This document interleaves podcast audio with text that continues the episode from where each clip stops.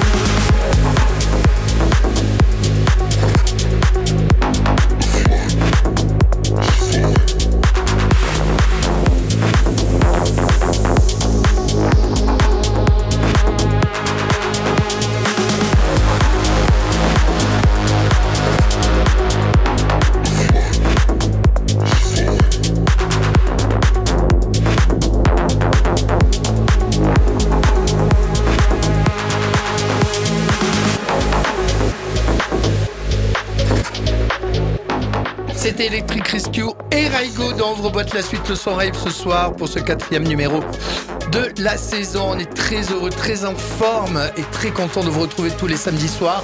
À vous rappeler que tous les vendredis de 19h à 23h, on retrouve l'équipe de Ouvre-boîte, première partie du week-end. Moi, je suis au taquet, hein, les chéris. hein. Je ne sais pas aussi. ce qu'il y a à faire ce soir, mais je suis au taquet. Je mon pense qu'il y a de quoi faire à Paris, en plus. Il y a de quoi faire à Paris, oui, les gens savent où me retrouver. Vous, vous allez faire quoi?